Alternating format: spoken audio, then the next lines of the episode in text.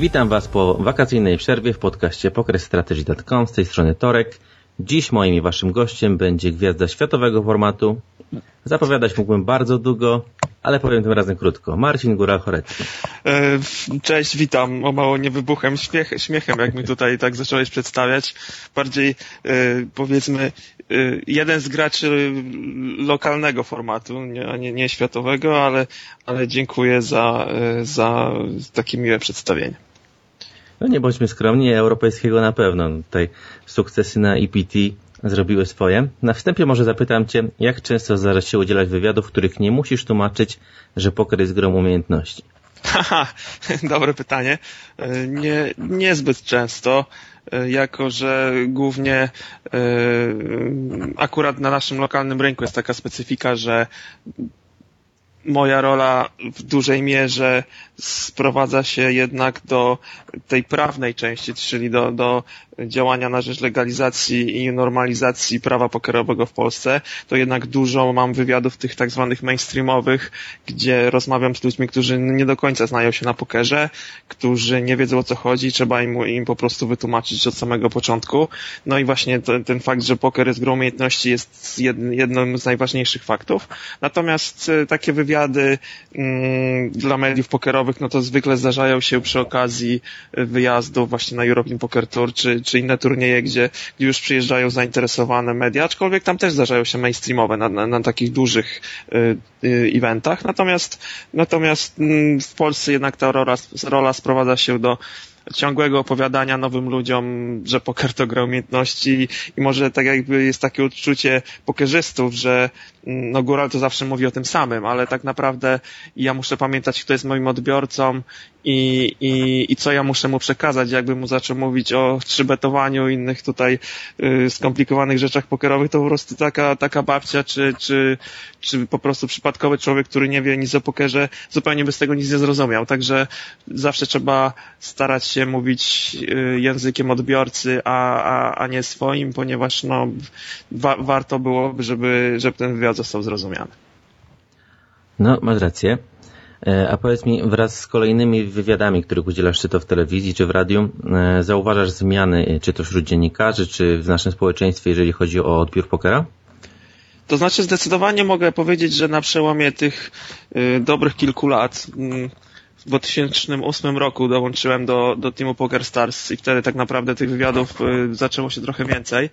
No to już jest 6 lat i na pewno w grupie wiekowej młodzieży i powiedzmy dwudziestoparolatków, trzydziestoparolatków, to można śmiało powiedzieć, że nas zmieniło się i zmieniło się na lepsze, że jest większa świadomość, co to jest poker. Dużo ludzi y, próbowało zagrać pokera, bawią się w piątkowy wieczór ze znajomymi i, i wiedzą, że ten poker to nie jest taki straszny, jak go malują. Natomiast w tych starszych grupach wiekowych, no to różnie. Jeżeli ktoś miał jakąś styczność, to tak. Natomiast ten stereotyp, y, no jednak ciężko zmienić ludzie powiedzmy koło pięćdziesiątki, jak oglądali filmy, no to oglądali Wielkiego Szyła, tam ten poker jest przedstawiony w dość negatywnym świetle, mimo że sam, sam film jest całkiem niezły. Także, no, jest ten proces, ale ten proces przebiega powoli i, i on będzie przebiegał powoli, chyba że yy, nastąpiłaby ta legalizacja i pojawienie się pokera w mainstreamowych y, mediach, ale takiego nie tylko wywiadu od czasu do czasu, ale, ale powiedzmy jakiejś relacji z turnieju, jakiś powiedzmy yy, takiego sit and go'a, gdzie gra kilku celebrytów i kilku pokerzystów. No ale jak na dzień dzisiejszy to jest fantastyka u nas w kraju, natomiast na Węgrzech na przykład takie rzeczy odbywają się na porządku dziennym, więc, więc na przykład głównym zadaniem Team Pro z, yy, z Węgier było właśnie branie udział w takich rzeczach i, i, i jest to całkiem przyjemne i, i, tak naprawdę takich wywiadów czysto prawnych to on miał niedużo, natomiast moja rola jest, jest właśnie inna i, no i pracujemy tutaj, jest oczywiście nasze Stowarzyszenie Wolny Poker, żeby ten stereotyp zmienić. Idzie to do przodu, natomiast y, jest to proces długotrwały i trzeba to zrozumieć. No właśnie, wolny poker, legalizacja pokera. E, dosłownie chwilę przed naszym wywiadem przeczytałem że wiceminister, słynny wiceminister finansów Jacek Kapica e, powiedział, tutaj zacytuję, Nie przewidujemy li liberalizacji przepisów dotyczących pokera. Jedni chcą taką grę hazardową, drudzy inną. W tym zakresie nie przewidujemy zmian. Mhm. Abstrahując już od tego, jaki pan Kapica jest y, i mimo, że miał milion argumentów przed swoim nosem, to cały czas stoi przy swoim. Jak oceniasz szanse i kiedy przypuszczalnie będzie możliwość, że w naszym prawie wejdą te zmiany, które zalegalizują poker online? No tak to wygląda, że to jest y, standardowa śpiewka pana Kapicy od samego początku, czy od 2009 roku, kiedy zaczęły być prace nad tą ustawą, kiedy o nim usłyszeliśmy. Y, rozmawialiśmy z nim parokrotnie, też może nie w cztery oczy, albo po prostu na spotkaniu roboczym odnośnie pokera i, i on cały czas mówi, że nie ma woli politycznej, ale też na pewno jest ten fakt, że nie ma jego woli. Natomiast y, fakt, że on jest przeciwny, jeszcze nie, nie, nie sprowadza się do tego, że nie ma szans żadnych na, na, na zmianę. Y, wspólnie z, z Twoim ruchem Y, czyli z jedną z partii sejmowych, udało nam się stworzyć projekt ustawy wraz z uzasadnieniem. Ten projekt został złożony do Sejmu, trafił do BAS, czyli Biura Analiz Sejmowych. To Biuro Analiz Sejmowych jest takim organem, który jest troszeczkę odpolityczniony z tego, co zdążyliśmy zauważyć, a jest bardziej tak jakby ekspercki i osoby tam pracujące spadały to, ten nasz projekt ustawy uznały, że jest on zgodny z prawem Unii Europejskiej, w przeciwieństwie do aktualnie istniejącego prawa hazardowego w Polsce, które nie jest zgodne i to właśnie nawet Biuro Analiz Sejmowych paradoksalnie nieoficjalnie potwierdza. Po zatwierdzeniu przez Biuro Analiz Sejmowych gotowy projekt został wysłany do Unii Europejskiej o notyfikację, czyli jest to już tak jakby poziom, którego nie przekroczyła istniejąca ustawa hazardowa, ponieważ ówcześni rządzący, y, znaczy ówcześni, którzy do tej pory rządzą, nie uznali, że będzie im bardziej na rękę nie wysyłać tego. Natomiast nasz projekt y, wspólnie z Twoim ruchem został wysłany i są duże szanse, że zostanie zatwierdzony jako zgodny z prawem Unii Europejskiej, ponieważ pod takim kątem był pisany. No i w momencie, kiedy ta wola polityczna z jakiegoś powodu się zmieni, czy to z powodu zmiany y, rządzących, czy z powodów innych jakichś po prostu wpływu, czy, czy Unia Europejska będzie im kazała, no to w tym momencie plus będzie taki, że będziemy mieli gotowy kawę na ławę, gotowy projekt, nie trzeba będzie poświęcić trze trzech lat na różne dyskusje, tylko będą mieli coś, co będą mogli użyć. Czy tego użyją, czy nie, tego nie wiadomo, natomiast na pewno są szanse dużo większe, że zostanie to użyte, niż gdybyśmy nie mieli nic. Także jesteśmy gotowi, działamy tutaj tak jakby poza, yy, poza tym, co, co tak, no, nie, nie mamy wpływu na, na takich głównych rządzących jak PO, jak, jak Donald Tusk, no bo po prostu ciężko do nich dotrzeć. Nieoficjalnie niektórzy yy, posłowie oczywiście mówią, że tak, że trzeba zmienić ustawę i że to jest niefortunnie, została dwa tygodnie y, zatwierdzona. Natomiast problem jest taki, że jak przychodzi do czego, to góra mówi głosujemy tak, a nie inaczej, wszyscy głosują przeciwko. Także nawet Zbigniew Boniek, czyli prezes naszego y, PZPN-u, wiemy dokładnie, że zakłady sportowe są tak samo źle sformułowane jak poker. Absurdalny 10% podatek sprawia, że żadna firma zagraniczna nie ubiegła się o licencję w Polsce i oferowane są te zakłady nielegalnie i nawet Boniek i nasz sport narodowy nie potrafią przekonać kapicy oraz rządzących, żeby to zmienić, a co dopiero my mali pokerzyści. Także y, skala pieniędzy, skala znajomości tematu jest nieporównywalnie większa przy piłce nożnej na pokerze i nawet tego nie udało mi się przeforsować. Także musimy po prostu tymi kanałami edukować posłów, edukować społeczeństwo i liczyć na to, że jeżeli dojdzie do zmian, no to my mając przygotowaną tę ustawę będziemy, będziemy e, gotowi. No i mam oczywiście jakieś takie kluczowe punkty, które, które jeżeli, jeżeli chcecie, to, to mogę też pokrótce przedstawić. No to już myślę, że to już krócej by zajęło niż, niż opisywanie całego tego, tej sytuacji, w której w tej chwili jesteśmy. No jak najbardziej, no, to jest bardzo interesująca kwestia. No właśnie, bo część pokerzystów powiedziała, że faktycznie wolny poker działa, ale nie do końca wiedzą, co, co tak naprawdę my chcemy. Yy, faktycznie na, na naszej stronie nie do końca to było przedstawione. Yy, strona przejdzie gruntowne, yy, gruntowne zmiany. Skupimy się właśnie na tych naszych kluczowych założeniach. No i oczywiście jest to legalizacja pokera online, powrót gier na żywo, zarówno cash, jak i turniejów, ale pod postacią zdjętego tego podatku, który jest w tej chwili absurdalnie wysoki. Możliwość jakiejś takiej informacyjnej reklamy i sponsoringu, 15% mm, podatek płatny przez operatora i to jest podatek od rake, czyli od wpływów firmy oferującej online pokera lub kasyna na żywo Oczywiście nasza ustawa zakłada usunięcie zapisów łamiących prawo Unii Europejskiej, no i zmiana tak jakby w ustawie, może nie, nie, nie, zmian, nie wyjęcie pokera z ustawy, ale zmiana z definicji jako pokera jako gry losowej y, z pokera jako gry umiejętności, ale z elementem losowym. Już sama ta zmiana miałaby o tyle sens, że tak jakby troszeczkę byśmy oderwali tego pokera od innych gry typowo hazardowych, od innych gier typowo hazardowych i, i, i miałby takie jakieś inne, inne traktowanie. Natomiast to są oczywiście założenia, co z tego uda się nam, yy, znaczy wszystko udało nam się w tej naszej propozycji y, za, zamieścić, natomiast y, czy w trakcie prac nad finalną wersją czegoś, coś nie zostanie zmienione, no to tutaj oczywiście zagwarantować nie możemy. Natomiast ten nasz projekt zakłada y, po prostu tak jakby international best practice, czyli najlepsze najlepsze rozwiązania, y, które są stosowane na całym świecie. Y, a jeszcze tutaj sobie teraz przypomniałem, niektórzy mają tą tak jakby obawę, że zamkną nam rynek. Oczywiście nasza propozycja zakłada grę całym światem, tak jak jest w, w legalnym systemie w Danii, a nie zamykanie rynku jak we Francji czy w Hiszpanii, co oczywiście yy, prowadzi do zmniejszenia płynności gier pokerowych i, i generalnie jest dla tej całej ekonomii biznesu pokerowego nie, yy, niedobre. Także tak, to, tak wyglądają te założenia i myślę, że, że każdy, każdy pokerzysta się, się z tym zgodzi. Oczywiście wszystkie wygrane, czy to na żywo, czy w internecie byłyby legalne. Gracz mógłby na koniec roku wziąć sobie od takiego operatora kwitek z kwotą, którą wygrał i, i mógłby za to kupić y, różne rzeczy i, i, i, byłoby to całkowicie legalne. Tak w tej chwili, y, tak do 2010 były pobierane takie żółte papierki y, z kasy naziemnych jako legalne już pieniądze. Nie wiem jak to wygląda w tej chwili, ponieważ od wejścia ustawy i tego absurdalnego podatku nie gram w polskich kasynach, ponieważ nie, nie wspieram tego złego systemu absurdalnego.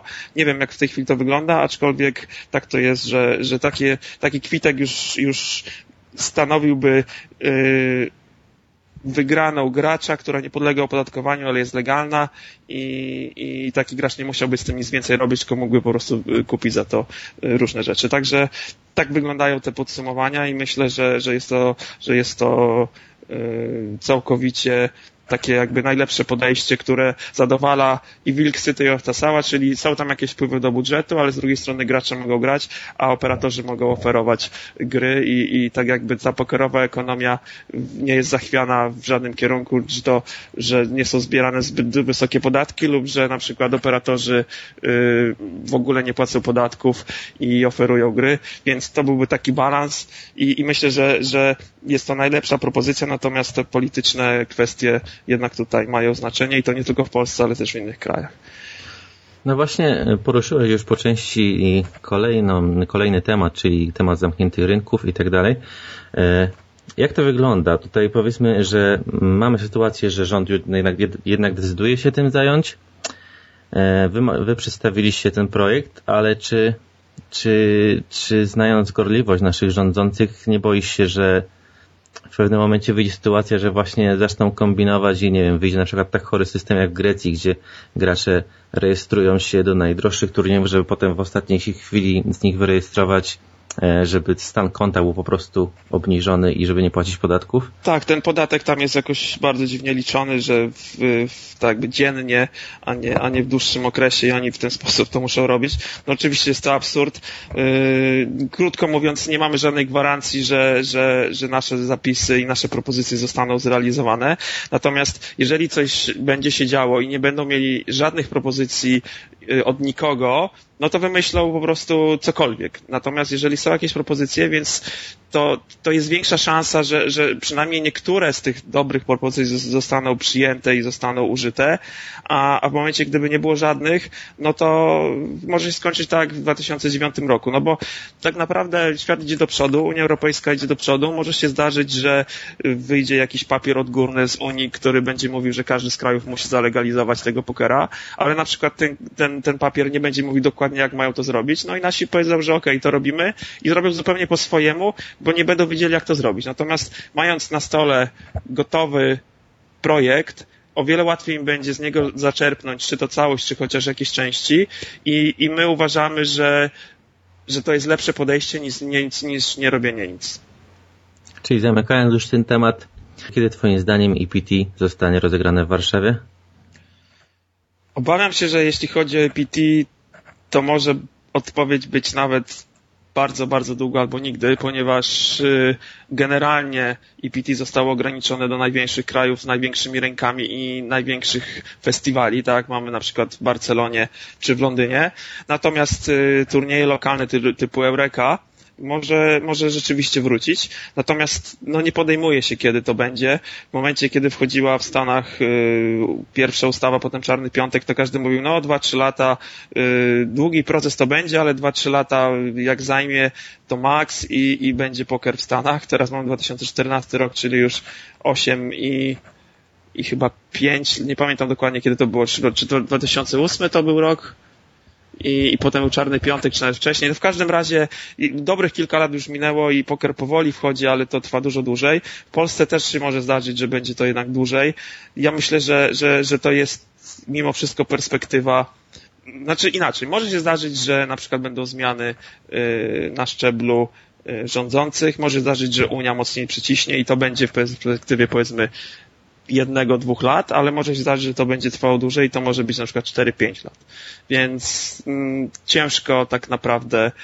Na pewno nie mógłbym się pod niczym podpisać tutaj, bo, bo nie mam jednak, y, nie mamy wpływu. Natomiast myślę, że działania, które wykonujemy mają sens, są rozsądne i, i, i lepiej być przygotowanym niż potem obudzić się w przysłowiowym, w ręką w nocniku. Tak, notabene obudziliśmy się w tym 2009, tylko że po pierwsze wtedy nie mieliśmy żadnej, żadnych struktur, bo już nie byli zorganizowani i zostaliśmy zaskoczeni w przeciągu bodajże dwóch tygodni. O, nagle wchodzi ustawa, pozamiatane nawet nie można y, się do niej odnieść teraz mamy czas, mamy czas, żeby się przygotować, więc jeżeli jakieś zmiany nastąpią, no to żeby nikt nam potem nie powiedział, że nic nie proponowaliśmy, nic nie mówiliśmy i, i, i w dalszym ciągu nawet po zmianach, że będzie gorzej. Także uważam, że to, co robi wolny poker jest dobre dla pokerzystów, yy, zarówno tych rekreacyjnych, jak i zawodowych w długim okresie. Co z tego wyjdzie, zobaczymy. Zanim EPT Warszawie, czy nawet Eureka, to przejdźmy miesiąc wcześniej, Barcelona, z tego co czytałem, nie byłeś do końca zadowolony ze swojej gry w stolicy Katalonii. Y, to znaczy, faktycznie trafiłem kilka ciężkich, y, ciężkich spotów y, w main evencie. W takiej największej ręce trafiłem dwie pary z flopa. Przyszedł as na ternie, również zabetowałem, zostałem zrealizowany i praktycznie nie biłem praktycznie nie biłem żadnej ręki, którą tam podbija dla wartości, z wyjątkiem kilku, jeżeli nie gra perfekcyjnie jeżeli on miałby tam na przykład z króla z dama, ja miałem dwie najniższe pary, nie było kolorów, nie było streetów, no to praktycznie on ma albo dwie lepsze pary, albo seta. Sprawdziłem jeszcze na, na, na ternie, ponieważ to przebicie było niezbyt duże. Y, często zdarza mi się na żywo spojrzeć w oczy przeciwnikowi, y, z jego zachowania odczytać, y, czy zagra dobrze, czy, znaczy czy blefuje, czy nie blefuje, czy jest pewny siebie. No i na River E, spadł jakiś tam blank, poczekałem, gracz zagrał dość dużo, no i nie odczytałem go na słabość, ewidentnie był bardzo spokojny, ale, ale podsumowując na koniec, yy, gracz okazał się jakimś chyba regiem online, którego wcześniej nie widziałem.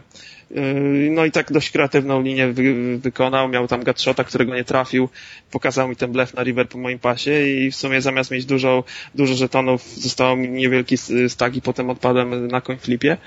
Y, to nie jest też tak, że zrobiłem jakieś koszmarne błędy i, i, i, że dlatego jestem niezadowolony. Po prostu, no nie wiem, jakoś tak jestem dość ambitnym człowiekiem i, i z czasem yy, nawet, nawet jakieś małe niuanse, gdzie można było zagrać lepiej, yy, tak jakby zostają w głowie i, i, może dlatego tak jakby trochę byłem niepocieszony. Natomiast czasami turniej tak się układa, że, że są same tak by łatwe decyzje, łatwe pasy, łatwe zagrania dla wartości, a czasami wpadamy na, na jakieś tam dziesiątki tough spotów tak zwanych i, i, i jesteśmy na przykład o szczebelek niżej w sile ręki od przeciwnika i, i, i prawie udaje się wyrzucić, ale w końcu się nie udaje. I, no, generalnie miałem dobry początek roku w, w tych odmianach innych niż Texas Hold'em, y, czy to na Bahamach, czy w Londynie pod koniec poprzedniego dochodziłem dość daleko, więc te side eventy miałem y, całkiem niezłe. W, na Eurece w Pradze byłem na finowym stole na 1300 osób, mm, ale ostatnie dwa wyjazdy Las Vegas i, i, i Barcelona jakoś troszeczkę ta wariancja y, byłem na minusie, natomiast same wyjazdy były bardzo fajne. Vegas pozwiedzaliśmy, Barcelona byłem też, y, było dużo polskich graczy, mogliśmy odpocząć, pozwiedzać, także y, te wyjazdy mają ten plus, w ogóle oczywiście zawód pokerzysty gracza na żywo, no bo co innego w internecie ma do tego, że ma to do siebie, że jak odpadniemy, no to jest, jest bardzo dużo fajnych rzeczy do roboty i praktycznie nie można się na takim wyjeździe nudzić. No właśnie, Polacy w Barcelonie pokazali znowu klasę. E, Pańka, Brzeski, Piotrek Sowiński. Mm, oglądałeś tipki tych, tych graczy na żywo. Jak oceniasz ich grę? Oczywiście oglądałem, byłem cały czas. E, no, niesamowite jest to, że w tych latach 2006-2009, jak EPT było w Warszawie, na 4 EPT mieliśmy trzy osoby, które były w kasie. W samej Barcelonie startowało nas 40 paru, czyli dokładnie tylu, ilu nas wystartowało na EPT w Warszawie chyba za pierwszym razem i z tych 40 paru 11 osób było w kasie w Barcelonie. To jest, to jest ogromny postęp, ogromny skok y, jakości gry Polaków. Pomimo tego, że świat idzie do przodu i, i wszyscy idą do przodu z umiejętnościami, to Polacy też idą do przodu, ale nawet szybciej. I, I, to jest bardzo fajne. Jest świetna ekipa młodych graczy, yy, właśnie yy, Poker Strategy też mają ma solidną grupę, gdzie yy, gracze dyskutują, polepszają się, y, tworzą razem y, jakieś grupy treningowe. To jest, to jest bardzo dobre i, i, i tak jakby kiedyś jak jeździłem, to praktycznie tych graczy było niedużo. Jak jeździłem, to, to powiedzmy Żelik jeszcze jeździł w miarę regularnie, a tak to jakieś przypadkowe osoby. W tej chwili jest kilkunastu graczy, którzy są praktycznie na każdym EPT, więc jest fajnie, bo, bo jest się od kogo uczyć, jest z kim współpracować i, i, i to jest świetne. No i oczywiście tutaj y, cała trójka nasza, która była w tej pierwszej piętnastce i, i Dominik i Paweł, no to w ogóle niespotykana rzecz, że trzech Polaków na samie w ten. Tak, no to jest niesamowite i w pewnym momencie przy chyba 30 kilku left, nawet screena zrobiłem, wrzuciłem na Twittera, trzech pierwszych było według chipkantów, więc no generalnie no masak ma masakrowali ich tam, no ale niestety przy SemiFT już jest taka sytuacja, że y, z racji płytkich staków dość często decyduje jednak układ kart i nawet jeżeli mamy dużą przewagę skilla, to tak jak akurat był przykład yy, yy, Pawła Brzeskiego, który no chyba trzy czy czterokrotnie odbudowywał się do ładnego staka i potem znowu miał shorty na olinach, za, znowu był z lepszymi rękami i shorty się w kółko na nim podwojały, aż w końcu zjadły mu ten stak, także no yy, można powiedzieć, że ta końcówka już była pechowa, natomiast gra patrząc całościowo na, na, na to jak Polacy wystąpili w Barcelonie, to, no to jedno słowo rewelacja. Mnie osobiście jeszcze bardziej niż sam main event interesują eventy, które po raz pierwszy zagościły w Barcelonie, czyli trzy turnieje Omaha High Low. E, organizatorzy w tym roku wyciągają e, rękę w kierunku niszowych graczy i zapraszałem ich na festiwale, tworząc side eventy w odmianach nieholdemowych. Powiedz, jak się grało w turniejową Omaszkę na żywo, jak wyglądają fieldy, czy w ogóle jest zainteresowanie tymi turniejami? Tak, to jest fajne. Jeszcze dodam, że te turnieje nazywają się Championship i za pierwsze miejsce jest taki duży puchar, praktycznie takiej samej wielkości jak za, jak za turniej główny, więc jest o co grać. Już pod koniec ostatniego sezonu oni wymyślili coś takiego i z tego co pamiętam były dwa turnieje Championship w Pradze chyba, nie? Było w Pradze, ale też było w Sanremo. To było na wiosnę. Zaraz, zaraz, jak to było? Czy w jesieni? W każdym razie w Sanremo było triple draw i yy, five card draw, czyli turnieje z y, formule draw. I w triple draw zagrało tam chyba 20 parę osób, five card draw 11, więc w sumie niedużo. I five card draw no dosłownie umknął mi sprzed nosa ten pucharek, bo zająłem drugie miejsce i już miałem mniej więcej 50-50 w headzapie. Natomiast y, w Barcelonie już tych graczy było dużo więcej. Po pierwsze Omaha Hello jest bardziej grą, graną niż, niż, niż gry 2.7 i, i 5 Cardo. Zagrało stu kilkunastu w turniejów pod limit, kilkudziesięciu, około 50 w limitach, chyba 70 albo 80 w no limita. Mm, no film był całkiem niezły, oczywiście widać było, że z racji tego, że, że jest to turniej za 1000 euro, a nie za 300, no jednak średni gracz był lepszy niż w tych takich turbosach, które wcześniej grywałem. No, rok, rok temu chyba byłem drugi w takim turbosie za 300 właśnie w no limit high low. Yy, także średni poziom oczywiście był lepszy niż, niż w tych turbosach, natomiast było widać kilku takich graczy, którzy ewidentnie nie znali yy, tego, że dwie karty z ręki, czy że low pracuje tak, a nie inaczej. E, w limita w ogóle miałem gościa na stoliku, który w ciemno grał i, i wygrywał wszystkie ręce, e, więc praktycznie w tego limita przyszedłem dość późno, bo, bo, bo miałem, bo grałem chyba jeszcze w jakimś innym turnieju i, i już były duże blindy i na 10 pól których brałem udział. Raz mi się udało tylko wygrać pół puli, resztę przegrałem. I tym graczem, który grał w ciemno był, tak, był Big Roger, takie przezwisko, czyli Roger Heraberian.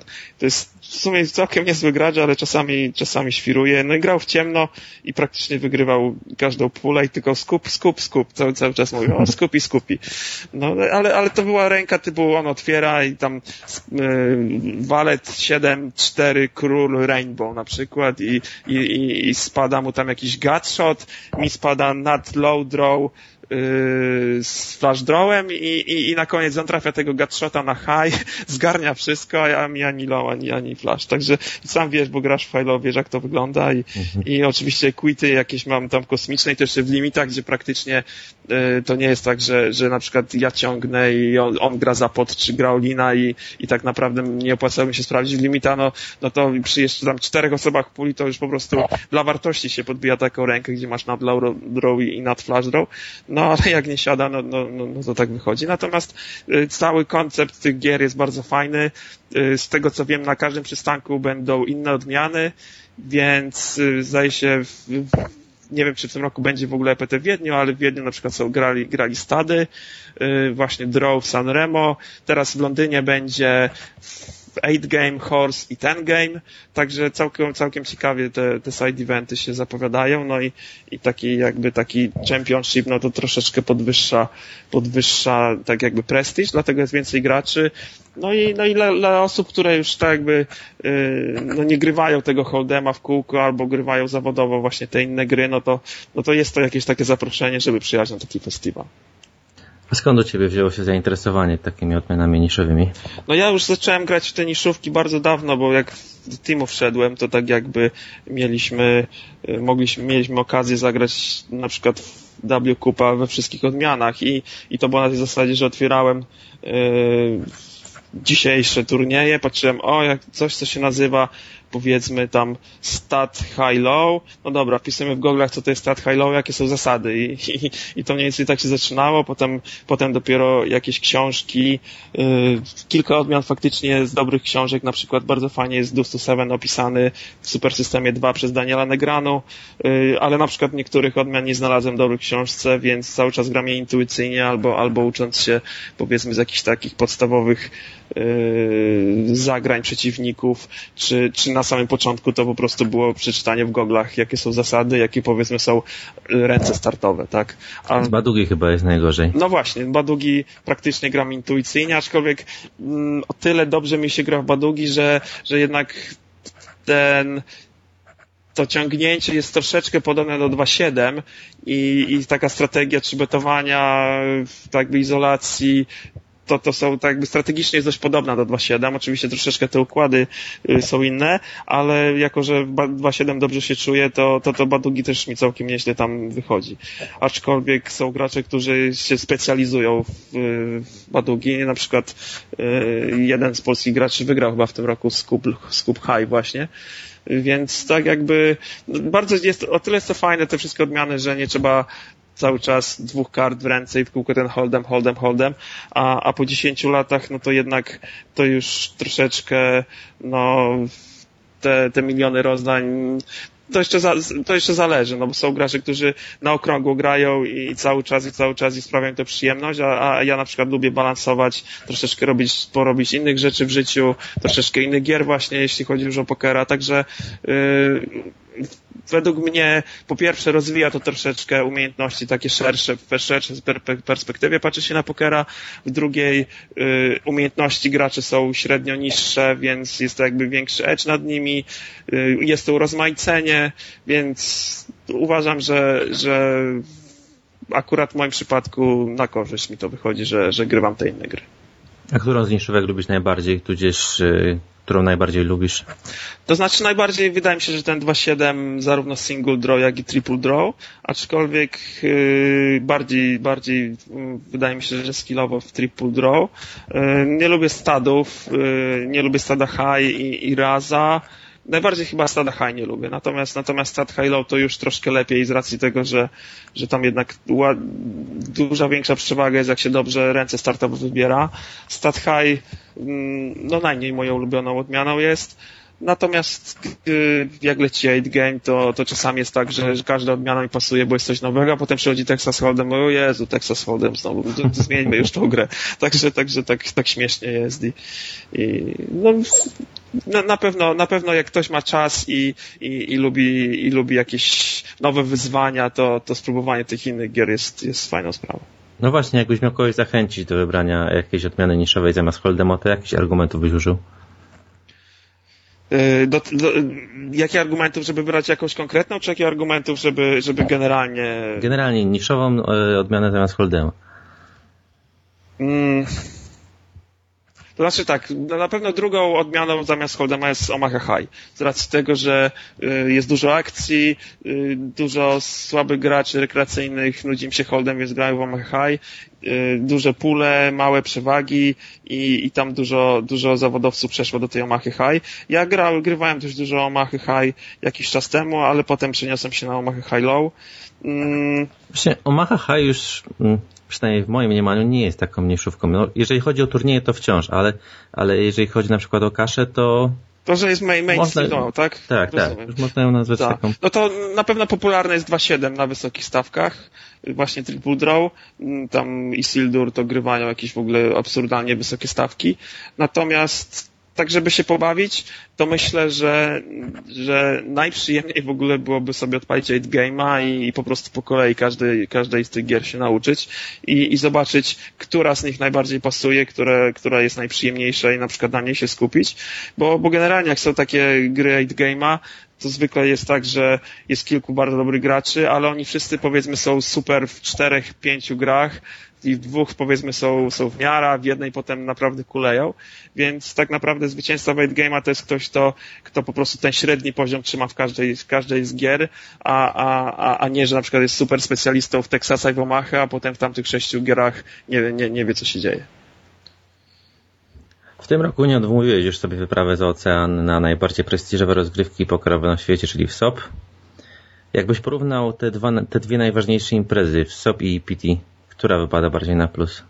To znaczy, jeśli chodzi o poziom graczy, to jest po prostu, no w SOP to jest raj. To, to przyjeżdża tam naprawdę bardzo, bardzo dużo graczy z racji tego, że nie ma internetu od kilku lat w Stanach. Yy, oczywiście nie ma pokera, bo internet to mają. Yy, to, to jednak ten poziom średni nie poszedł tak w górę jak u nas. Oczywiście zawodowcy amerykańscy są na wysokim poziomie, ponieważ oni grają jako Kostaryka, Meksyk i Kanada. Natomiast ci, którzy zostali w Stanach, nawet jeżeli są zawodowcami, nie poszli tak do przodu. Yy, grając na żywo nie mają milionów czy tam setek tysięcy rozdań rocznie, tylko, tylko jest ich dużo mniej, więc nie idą tak z umiejętnościami. No oczywiście ten Moneymaker Dream, czyli zostanie mistrzem świata, przyjeżdża na satelity jakiś olbrzymi olbrzymi, olbrzymia ilość ludzi, którzy no, mają mało styczności z pokerem, grywają gdzieś tam w piątkowy wieczór z znajomymi i naprawdę widać, że są bardzo, bardzo y, słabymi graczami w porównaniu do, do, do średniej, więc no, pod tym względem sobie jest rewelacyjny i, i, i, i dlatego jak w się zaczyna, to zawodowcy z krajów, które podatkowo ich traktują w miarę dobrze, no to siedzą na tym sobie przez cały, przez całe dwa miesiące.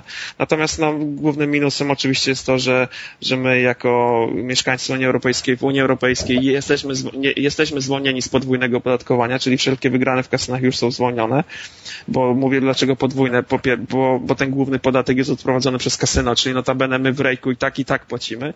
Natomiast w Stanach jesteśmy podwójnie opodatkowani, po pierwsze płacimy w rejku, a po drugie, czyli pośrednio, bo to kasyno odprowadza, ale tak naprawdę z naszych pieniędzy. No a potem jak wygramy, no to trzeba zapłacić kolejny raz, kolejny raz jest to 30% od wygranej netto powyżej 5 tysięcy, także sporo, sporo pieniędzy by to wy, wy, wychodziło, mm, więc ta stopa zwrotu musi być o te kilkadziesiąt procent wyższa tam, żeby się opłacało jechać. Także no nie byłem dwa lata temu, postanowiłem pojechać w tym roku i faktycznie ten poziom jest naprawdę dużo niższy.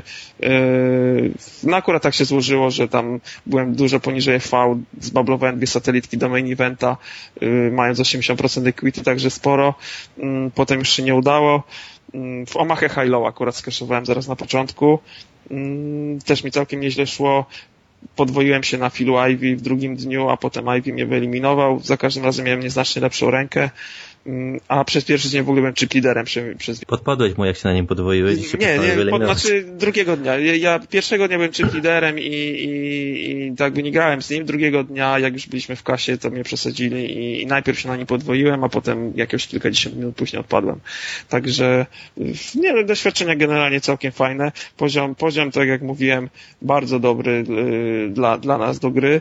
Natomiast no, ten podatek, yy, przelot, odległość od domu, no to są te rzeczy, które wpływają na to, że jednak nie jeździ nas tam tak dużo jak, yy, jak, yy, jak na European Poker Tour. No właśnie dokładnie to miałem powiedzieć. Ta odległość, koszty, ten podatek w ogóle z, na te, do tego podatku jeszcze za chwilę wrócimy.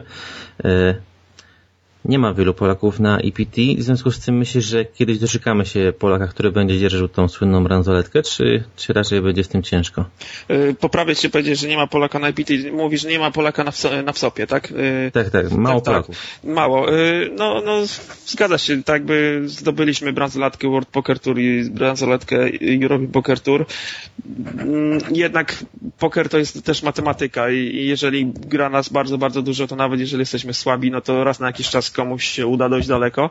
Natomiast nawet jak jesteśmy rewelacyjni, ale gra nas kilku, a, a przeciwników jest mnóstwo, no to szanse na zdobycie tej bransoletki nie są takie duże, więc w tym roku było nas chyba sześciu czy siedmiu i, i to też nie na, oczywiście nie na całego WSOPa, tylko na kilka eventów, eventów każdy zagrał, więc w efekcie no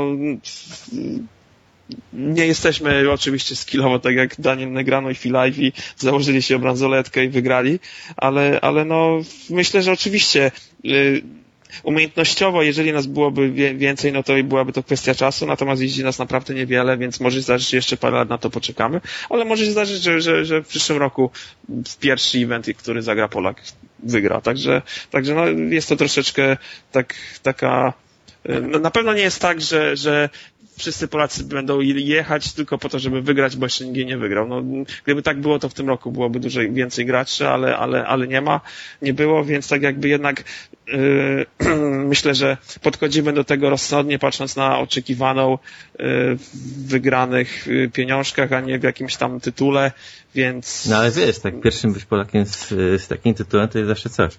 No jest tak, ale, ale, ale kiedyś coś takiego na pewno byłoby o tyle plusem, że, że można by przeliczyć to na jakieś tam powiedzmy pieniążki, yy, bo można byłoby liczyć na wejście do jakiegoś teamu pokerowego i tak dalej. Natomiast czasy się zmieniły w tej chwili, yy, teamy pokerowe są zmniejszane, yy, budżety marketingowe nie są już takie duże jak były wcześniej, więc tak jakby przeliczając coś takiego, to byłoby to tylko, taka bransoletka była wartością tylko samą w sobie sentymentalną, żeby ją sobie na przykład pokazać, czy powiesić w pokoju, w gabinecie, czy powiedzmy ponosić ją na jakiś duży turniej.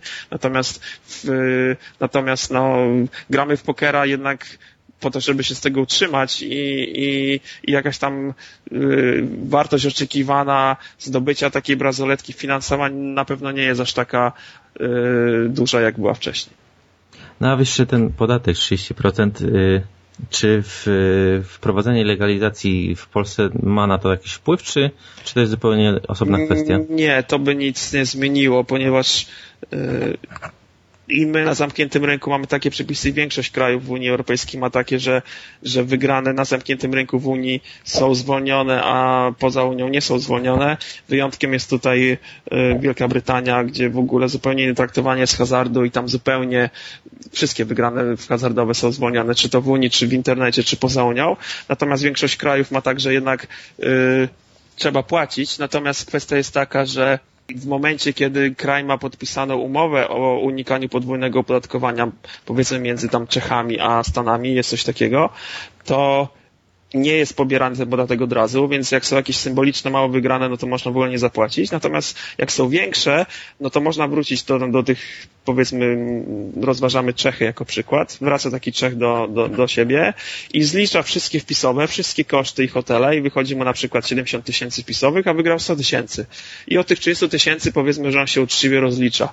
Natomiast załóżmy, że jest to Polak i on ma 70 tysięcy kosztów, bo powiedzmy jakiś high stakes i grał dużo różnych turniejów, ale w jednym z tych turniejów wygrał 100 tysięcy. płacić.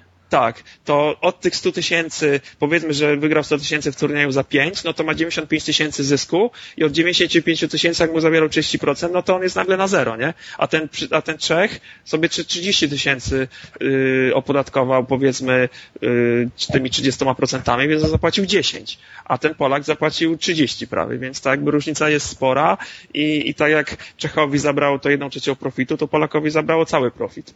Więc na tej zasadzie nawet nawet w momencie, kiedy są opodatkowane te, te wygrane poza Unią, to kraj, w którym można się rozliczyć już u siebie, a nie, a nie na miejscu, no to jeżeli w tym kraju tak jakby dasz radę odliczyć wpisowe do innych turniejów i koszty, no to, no to wychodzi to w miarę logicznie. Natomiast, natomiast przy takim podatku bardziej, jak ja to nazywam, obrotowym, czyli, czyli brutto od wygranej bez możliwości odliczenia pod, yy, wpisowych, no to to się zupełnie rozjeżdża i, i, i naprawdę yy, trzeba być, mieć to tą stopę zwrotu bardzo wysoką, żeby taki wyjazd był na plus.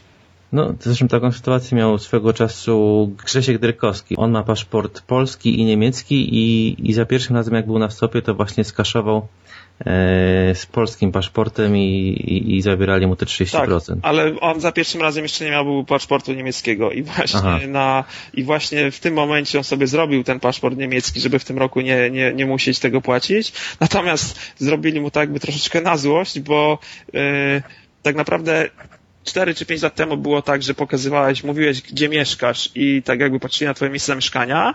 Potem patrzyli na paszport przez kilka lat i obojętnie, czy mieszkałeś w Londynie, ale miałeś paszport polski, to i tak ci zabierali. A w tym roku znowu zmienili i w tym roku patrzą już znowu na, na rezydencję, czyli pokazujesz na przykład, możesz pojechać do Londynu, wynająć mieszkanie i powiedzmy zacząć płacić tam w, w tym mieszkaniu jakiś internet i jakieś tam umowę pokazać najmu i już w tym momencie oni cię zakwalifikowali znowu jako mieszkańca Wielkiej Brytanii i byłeś zwolniony. Więc, więc Grzesiek tak jakby mógł pokazać dowód tam yy, niemiecki, a nie paszport i też by mu to samo przeszło, więc tak naprawdę wyrobił ten paszport, a, ale mu to w efekcie nie było potrzebne. Natomiast no, nikt nie wiedział, że znowu tak jakby ta mhm. interpretacja podatkowa w Vegas się zmieni. Widziałem, że oprócz pokerowych stolików wraz z Nekiem zwiedziłeś kawałek Ameryki. Jak wrażenia z tego tripa? E, zgadza się, tylko że poprawię, że z Nekiem e, mieszkałem w trakcie pokerowych potyczek, natomiast trip zrobiłem z e, Damianem Poremskim.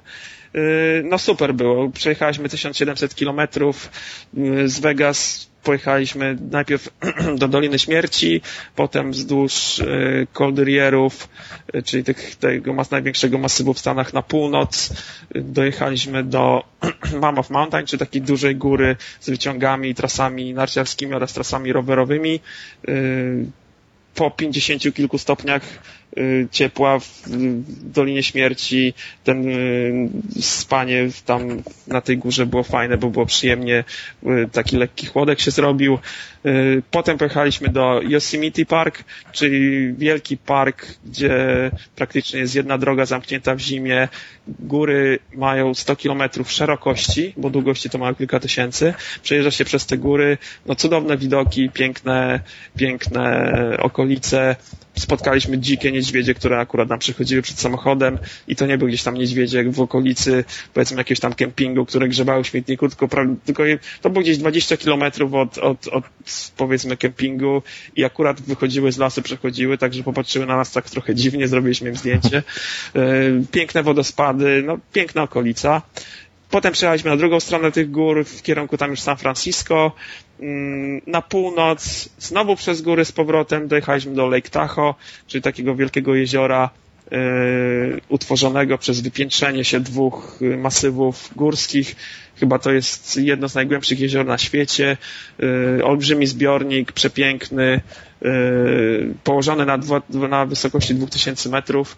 Także yy, i zarówno sporty właśnie wodne, jak i zimowe, bo w okolicy są góry, też kolejne wyciągi narciarskie. Także tam się kąpaliśmy, no i już potem przyjechaliśmy na drugą stronę, zjechaliśmy w dół na pustynię i tą pustynię wróciliśmy do Las Vegas.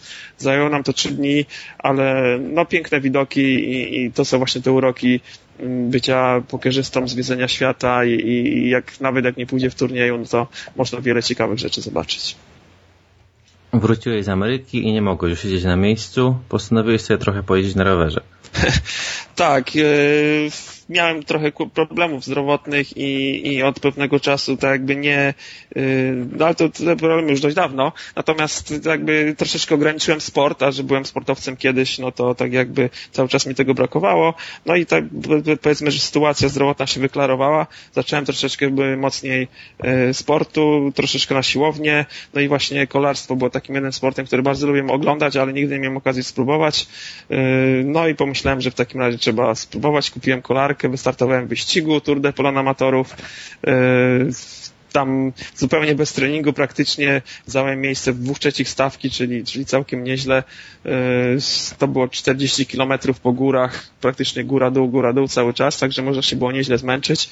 E, no i teraz trenuję od jakiegoś czasu, jeżdżę, więc mam nadzieję, że w przyszłym roku będę, uzyskam dużo lepszy czas ta, ta trasa jest zwykle taka sama, przez co można się porównywać z roku do roku. Jest tam taka słynna góra, ściana Bukowina się nazywa, nawet pomnik tam postawili, 22% mm, stroma, więc większość tych słabszych y, kolarzy, którzy tam jechali w ogóle podchodzili pod tą górę, mi się udało wyjechać, natomiast no, nie, było to, nie było to łatwe, w wyścigu startowało 1500 osób, ja jechałem w ostatniej grupie, więc bardzo, więc praktycznie dwie trzecie tej wąskiej drogi było zajęte przez podchodzących, no a że o wiele łatwiej wyjechać slalomem, no to, na treningu wyjechałem slalomem, a to już się nie dało, więc musiałem jechać prosto do góry, no i nie było łatwo, aczkolwiek te wpinane pedały pomagają, bo, bo można z jedną nogą pchać, a drugą nogą ciągnąć, więc tam powoli, powoli na tą górę się wy, wyczołgałem i przejechałem, zaliczyłem, także mm, zawsze lubiłem sport i, mam, mam to szczęście, że teraz mogę z powrotem troszeczkę więcej tego sportu i, i to jest fajne. No oczywiście przy stolikach też się przydaje, bo jak jesteśmy, e, jak to mówię po angielsku, fit, czyli w dobrej kondycji fizycznej, no to łatwiej wysiedzieć te kilkanaście godzin, żeby umysł pracował, świeże komórki, żeby pracowały i, i a nie żebyśmy byli zmęczeni po dwóch godzinach i, i, i to jakby podejmowali gorsze decyzje. No powiem szczerze, twój wpis na stronie PokerStars bardzo mnie zmotywował i w przyszłym roku zastanawiam się też e, nad wzięciem udziału w tej imprezie. Mhm. E, jak pisałeś, przygotowania nie trwały długo, bo tam zaledwie dwa dni chyba. W tym tak. E, w, w, drugim dniu miałeś deszczową pogodę, także wokół domu pojeździłeś tylko, ale ogólnie sporo jeździsz poza tym na rowerze? Czy... No właśnie, właśnie nie, bo ja mam, mam górala, na którym jeździłem może jakoś 4-5 razy w roku mm, tutaj w okolicach po płaskim i to było tak powiedzmy 15 kilometrów w ogóle bez naciskania na pedały.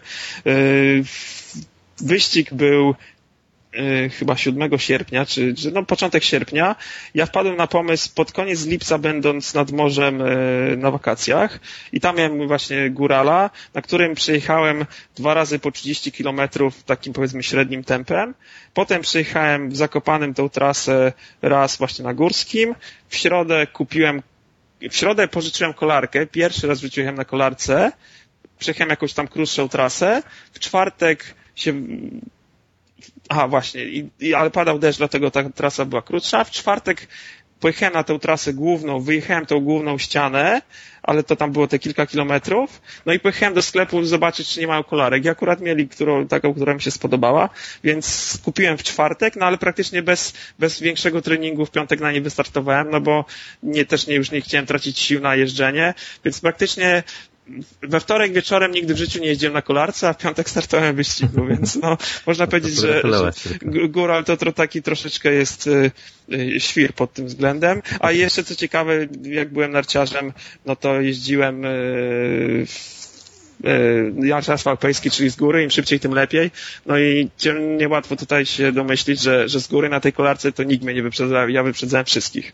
A, a potem jak się zaczyna górka, no to jakieś tam dziewczyny na, na, na górskich rowerach zaczynają mnie powoli wyprzedzać. No. Aczkolwiek tam potem im się zrewanżowałem, też je wyprzedziłem, ale, ale generalnie no, no było śmiesznie. Taki, taki wyścig to jednak jest, no ja lubię rywalizację, zresztą pewnie każdy pokorzysta lubi rywalizację, więc, więc wie jak to jest i, i bardzo mi się to podobało. No właśnie czytałem też, że wygrałeś czteroosobowy turniej tenisowy. Widziałem zdjęcia z Daworsorem na z pola golfowego. E, może nie będę pytał, jakie sporty jeszcze uprawiasz, bo wynika z tego, że wywiad byłby dwa razy dłuższy jeszcze. Ale może powiedz, jakieś, jakiego sportu jeszcze nie próbowałeś, albo przymierzasz się, czy byś chciał kiedyś spróbować? E, no właśnie, powiem szczerze, że z takich sportów, które oglądam, i bardzo lubię. Generalnie nie lubię sportów zespołowych, jestem bardziej indywidualistą i lubię sporty indywidualne, więc kolarstwo chyba było ostatnim takim, którego naprawdę nie próbowałem. Nawet próbowałem wyścigi samochodowe, co prawda amatorsko, tak zwane kajotesy. Yy, no i mam yy, mam fajny symulator w domu, mam fotel z kierownicą i trzy monitory, na których mogę w Richard Burns sobie potrenować, czyli dokładnie ta sama gra, na której trenuje Robert Kubica i Adam Małysz. Więc praktycznie po tym, jak zacząłem tę kolarkę, yy, to aktualnie nie widzę takiego sportu, który, którego jeszcze nie próbowałem, a, a, chcia, a, a jakbym chciałbym spróbować. Yy, skakałem na skocznie, jak byłem mały, kolejny sport, który lubię i, i lubię oglądać biatlon w telewizji, bo tam się dużo sytuacja zmienia. Natomiast yy, no ciężko, ciężko amatorowi trenować biatlon. Oczywiście na biegówkach biegałem. Yy, jak byłem mały, to też w cudzysłowie trenowałem przez kilka dni kombinację alpejską, czyli skoki i bieganie, ale w efekcie zostałem przy skokach, a potem już tylko przy nartach.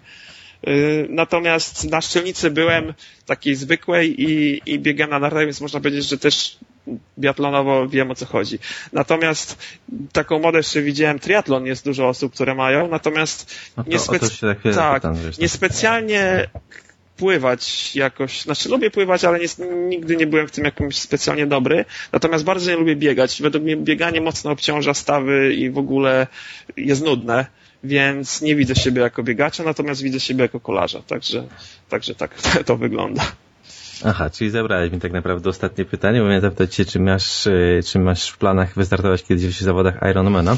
To znaczy... No ale to już samo przez się wynika, że raczej nie. No, nigdy nie wiadomo. No, różne rzeczy się tak jakby w życiu przytrafiają i zmieniają. Akurat jadę niedługo na wycieczkę dookoła Tatr z dużą grupą narciarzy tutaj z okolic Warszawy, z moich takich znajomych, z którymi mm, miałem dobry kontakt, jak startowałem jeszcze, jak byłem młodszy.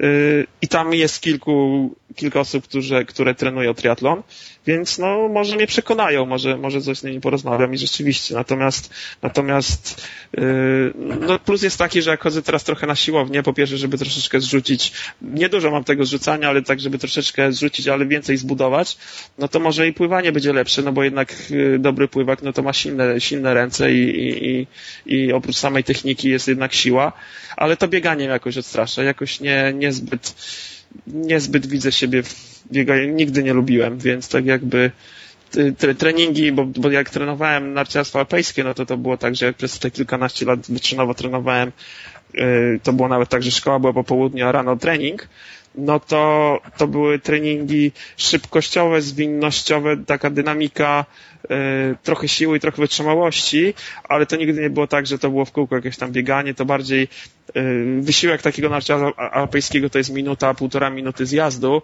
więc tu bardziej taka siła szybkościowa niż wytrzymałościowa jest potrzebna, więc nigdy jakoś do tego biegania nie byłem zbyt, zbyt, y, zbyt chętnie nastawiony.